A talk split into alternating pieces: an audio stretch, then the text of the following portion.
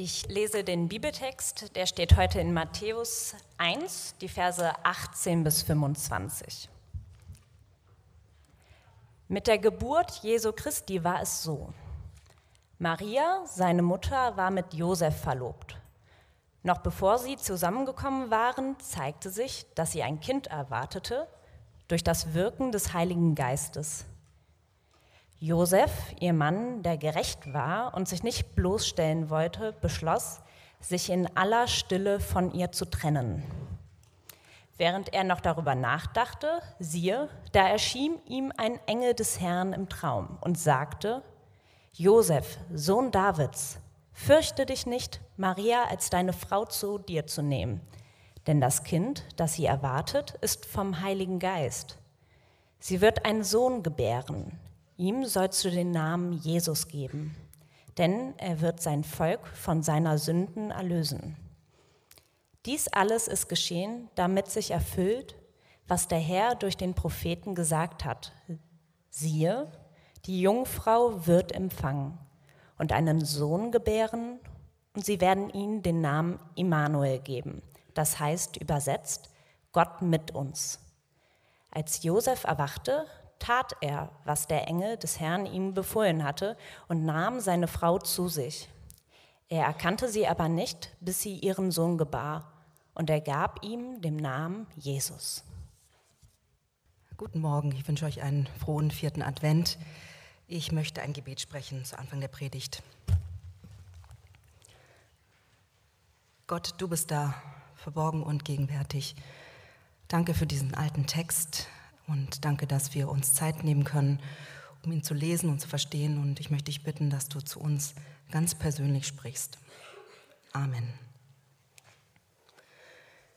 Ja, es ist der vierte Advent. Wir gehen mit großen Schritten auf Weihnachten zu.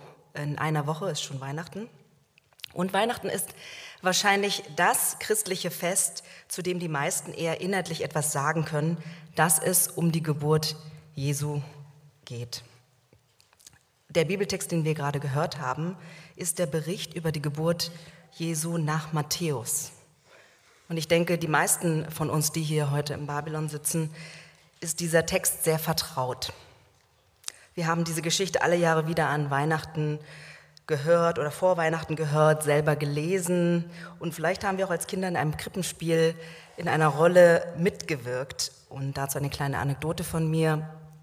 Ähm, ich hatte schon eine tiefere Stimme als andere Kinder als, als Kind und da wurde mir immer gesagt, dass ich dann Josef spielen soll. Das äh, finde ich heute eher gut und sogar auch lustig, ähm, aber damals fand ich das gar nicht gut. Und da gibt es Fotos von dem Krippenspiel in der koreanischen Gemeinde, wo ich als mürrischer und missmutiger Josef zu sehen bin. Also auch mir ist diese Geschichte von Kind an sehr vertraut. Und ich weiß nicht, wie es euch geht damit, aber jedes Jahr um diese Zeit herum vor Weihnachten versuche ich mir wieder von neuem eine persönliche Bedeutung zu finden und zu suchen für meinen Glauben aus dieser Geschichte zu finden.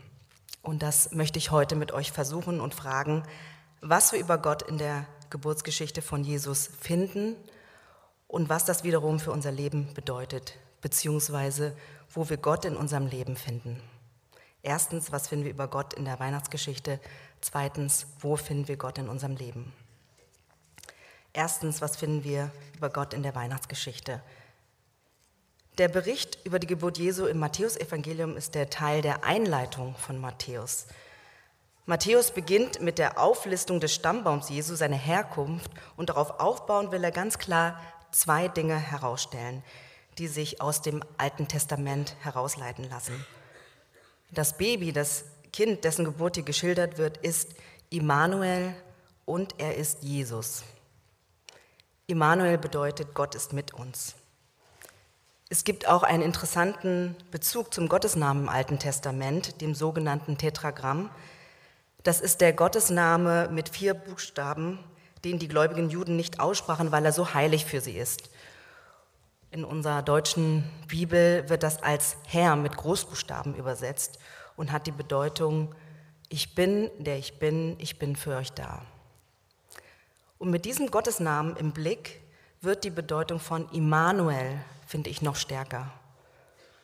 Matthäus schreibt, dass das Kind, was geboren ist, Immanuel ist. Gott ist mit uns. Matthäus erklärt, dass Immanuel sich auf die Prophetie, eine Vorhersage im Alten Testament vom Propheten Jesaja bezieht. Da steht, die Jungfrau wird empfangen und einen Sohn gebären und sie werden ihm den Namen Immanuel geben. Und es wird deutlich, dieses Kind ist kein Repräsentant für Gott, sondern Gott selbst in Person. Was für eine starke Aussage über Gott. Gott hat sich auf den Weg zu uns Menschen gemacht, unabhängig von menschlichen Versuchen und Methoden und Ideen zu Gott zu kommen. Er selber ist zu uns Menschen auf unsere Welt gekommen, auf seine ganz eigene und vielleicht auch eigenartige Art. Gott ist für uns zugänglich geworden. Wenn man in das Alte Testament schaut, war für die Juden die Anbetung von Gott oder die Begegnung mit Gott immer mit Furcht verbunden. Durch Jesus konnte Gott den Menschen begegnen, ohne dass Furcht aufkam. Gott wurde ein hilfloses, ein hilfloses neugeborenes Baby. Das sanfteste und verletzlichste und am wenig, wenigsten furchteinflößendste, was man sich vorstellen kann. Versuchen wir uns das vorzustellen. Der Schöpfungsgott, der alles geschaffen hat, nimmt selbst Gestalt ein. Wie es im Johannesevangelium heißt, das Wort wurde Fleisch. Und nicht nur, dass Gott selbst Mensch wurde, Gott wirkt auch durch die menschliche Geschichte, durch einen Stammbaum, durch die Herkunft von Jesus, durch die Nachkommenschaft von König David, was für die Juden damals wichtig war. Matthäus nennt einen zweiten Namen für das Kind, das geboren wird. Er soll Jesus heißen. Das bedeutet, Jahwe rettet, Gott rettet. Jesus war ein beliebter jüdischer Name, der oft vorkam im ersten Jahrhundert. Er wurde an Söhne gegeben, die ein Symbol, als ein Symbol der Hoffnung, dass Gott sein Volk retten würde. Zu der Zeit der Geburt Jesu gab es eine weit verbreitete Hoffnung, dass es einen Messias, einen Gesalbten von Gott, einen Erlöser geben würde, der das Volk Israel von der römischen Besatzung befreien würde. Und hier gibt Matthäus dem Ganzen nochmal eine ganz besondere andere Bedeutung, indem er erklärt, warum dieses Kind auch Jesus heißen soll. In Vers 21 erklärt Matthäus, denn er wird sein Volk von seinen Sünden erlösen. Es ist wieder eine Prophetie aus dem Alten Testament in Psalm 130, auf die er sich bezieht. Es geht also nicht um die Befreiung von der römischen Unterdrückung, sondern von der Befreiung der Unterdrückung der Sünde bei den Menschen. Und hier bedeutet sein Volk übrigens auch nicht nur Israel, sondern deutet auf die Bedeutung für alle Menschen hin. Sein Volk als Gottes Menschen. Schon vor langer Zeit hatte Gott versprochen, dass er einen Weg, eine Lösung finden würde, eine Erlösung von Sünden möglich machen wird. Und ich finde es interessant, dass nicht wir Menschen, nicht die Menschen müssen sich selber einen Weg erfinden oder schaffen, hart arbeiten, selber dafür sorgen, sondern Gott selbst würde eine Lösung finden, um die Menschen von den destruktiven und schlechten Dingen, die wir uns selber eingebrockt haben, die wir selber verschuldet haben, zu befreien. Gott ist nicht nur zugänglich, sondern kommt sogar dem Menschen entgegen, indem er selber einen Weg für die Rettung schafft. Die christliche Botschaft ist kein guter Ratschlag für ein moralisches Leben, sondern die gute Nachricht über das, was Gott für uns Menschen tut und tun wird. So, wird, so wie Jesus in diese Welt geboren wird, zeigt uns Gott als demütigen Gott. Der Schöpfer aller Dinge macht sich klein, so klein wie eine Eizelle. Er wurde wie jede und jeder andere geboren und lebte wie ein gewöhnlicher Mensch. Gott hat sich demütig darauf eingelassen und sich von zwei Teenagern für Schutz, Nahrung und Liebe als verwundbares Baby abhängig gemacht. Wenn wir uns die Verhältnisse von Jesus anschauen, in die er hineingeboren wird und die in unsere heutige Zeit übersetzen, dann wäre das vielleicht ungefähr so.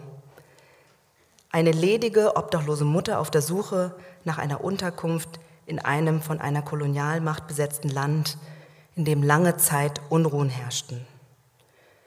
Keine privilegierten Verhältnisse, sondern benachteiligte Verhältnisse, in denen der Großteil unserer Weltbevölkerung lebt.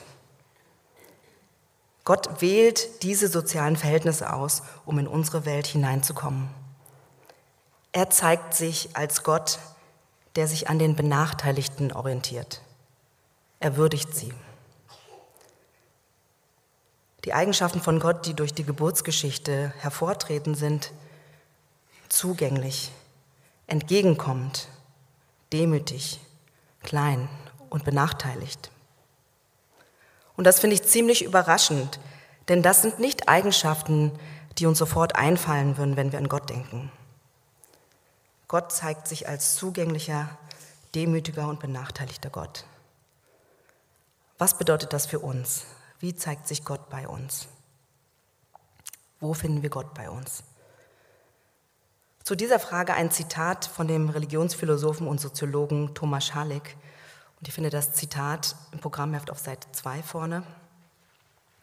Er sagt, suchen wir Gott nicht in den Stürmen der Katastrophen, in den Fluten des Unglücks, die viele Sicherheiten erschüttern.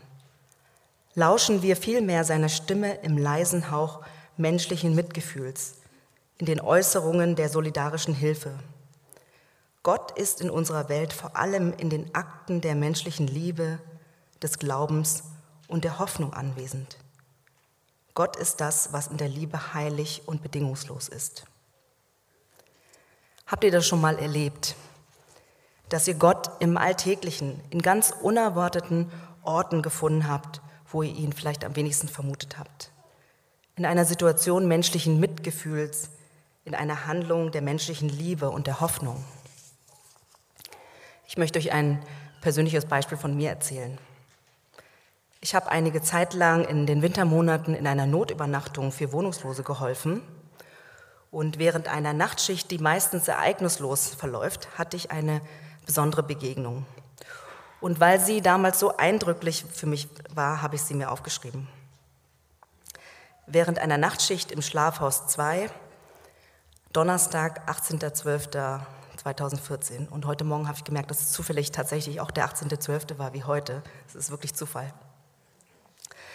Überschrift Bewegendes, Musiktipp, der aus dem Loch herauszieht. Während Jörg darauf wartet, dass das Bad frei wird, hört er Musik auf seinem Nokia-Handy. Es klingt wie deutscher Rap und ich frage neugierig nach. Das ist Daniel Gunn, sagt er. Gunn wie Pistole, antwortet Jörg und sagt, dass er jede Menge brutale und nicht so dolle Lieder gemacht hat aber auch richtig nachdenkliche und tiefe, wie dieses hier. Und spielt mir Herzen im Regen vor. Wir stehen im Flur und lauschen gemeinsam andächtig den Worten und der Musik. Ein echt guter Song und der Text spricht mich an. Beim Refrain sagt Jörg, Jörg, das ist eine Motivation, um aus dem Loch rauszukommen und es immer wieder zu versuchen. Das berührt mich, wo ich doch gerade heute ganz tief verzweifelt war über eine verfahrene Lebenssituation. Ich danke Jörg für den Tipp und er versucht mir den Song per Bluetooth auf mein Handy zu schicken. Danach erzählt mir Jörg, dass er bereits zweimal seine Therapie abgebrochen hat, aber im nächsten Jahr gibt es wieder eine Chance, sagt er. Leider bin ich Jörg danach nie wieder begegnet. Und in dieser unerwarteten Begegnung habe ich Mitgefühl und Hoffnung für mich erlebt und darin tatsächlich Gott gefunden. Wie er mich in meiner Verzweiflung gesehen hat und mir durch Jörg Hoffnung für mein Leben zugesprochen hat. Ganz ungewöhnlich in einer Nachtschicht durch diesen Rap-Song von Daniel Gunn. Vielleicht habt ihr so ähnliche Momente auch mal erlebt, so ähnliche Begegnungen gehabt. Thomas Halleck beschreibt so passend, dass das Menschsein der heilige Ort ist, an dem uns Gott begegnet. Das Menschsein ist der heilige Ort, an dem uns Gott begegnet. Und was ist Menschsein für mich? Menschsein beinhaltet für mich einerseits Gewöhnliches und Ungewöhnliches, Einzigartigkeit und viel Schönes, aber auch Fehlerhaftes, Begrenztes und auch Brüche. Wenn ich mir deutlich mache, dass Gott als zugänglicher, demütiger und benachteiligter Gott in diese Welt gekommen, gekommen ist, dann hilft es mir zu glauben, dass Gott auch mein kleines Leben, meine kleine persönliche Situation sieht. Dass ihm mein Alltag, mein Leben mit den Spannungen und Herausforderungen, mit meinen Sehnsüchten und Wünschen nicht zu klein und gewöhnlich und unbedeutend ist. Gerade dieser Kontrast, dass Gott sich in seiner Größe klein gemacht hat, um uns Menschen entgegenzukommen, das bringt mich wieder dazu, Gott zu vertrauen. Für meine Beziehungen zu meiner Familie, die nicht immer einfach ist, zu Freunden, zu Kollegen, zu meinem Mann und zu meinem Kind. Ich werde motiviert, weiter zu hoffen in Bereichen, wo die Enttäuschungen groß sind und wo sich für mich Situationen auch festgefahren haben. So erscheint. Das sind Bereiche in meinem Leben, wo mir meine eigene Unfähigkeit und meine Fehler als zu groß und zu stark vorkommen. Dass ich oft das Gefühl habe, es ändert sich nichts, es bessert sich nichts.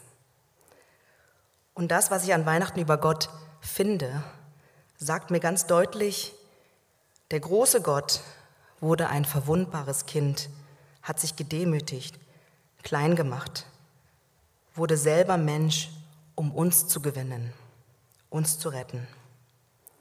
Wovor?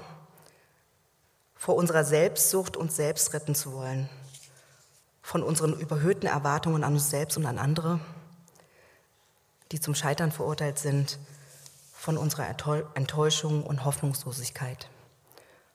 Und Gott finde ich dann genau da in meinem Menschsein mit Brüchen, unfertigen Enttäuschungen und Fragen. Genau da finde ich Gott, er ist mitten unter uns. Er ist Jesus, er ist als Jesus, als Immanuel zu uns gekommen. Und das hilft mir, wieder von neuem Gott zu sagen, wie es in dem Adventslied heißt, wie soll ich dich empfangen und wie begegne ich dir? Kennt ihr das Emoji mit den geöffneten Händen. Emojis sind kleine Illustrationen, die man beim Nachrichtenverschicken auf dem Handy verwenden kann. Und es gibt dieses Emoji, wo die Hände so gezeigt werden, was ich in letzter Zeit irgendwie öfter benutze. Und das hat zwei Bedeutungen. Einmal die geöffneten Hände, die zum Empfang bereit sind und die geöffneten Hände, die etwas geben, etwas bringen. Und oft habe ich so mein Gebet begonnen mit dieser Handbewegung. Zuerst mit den geöffneten Händen, mit dem bringend, was gerade in meinem Leben los ist, dann das abzulegen, abzugeben und dann wieder mit geöffneten Händen diese Haltung einzunehmen, um zu empfangen. Und das wünsche ich uns in dieser Adventszeit und an Weihnachten dass wir mit unserem Leben, mit all dem, was gerade passiert, mit Gutem und Dankbarem und mit dem Brüchigen und Unfertigen, mit dem zu Gott kommen können und das ablegen und das Gott hinhalten, um dann wieder neu in unserem Leben ihn zu empfangen. Und dass wir überrascht werden und wir erleben, dass Gott in Jesus tatsächlich Immanuel für uns ganz persönlich wird und wir sagen können, Gott ist mit mir und er rettet mich. Amen.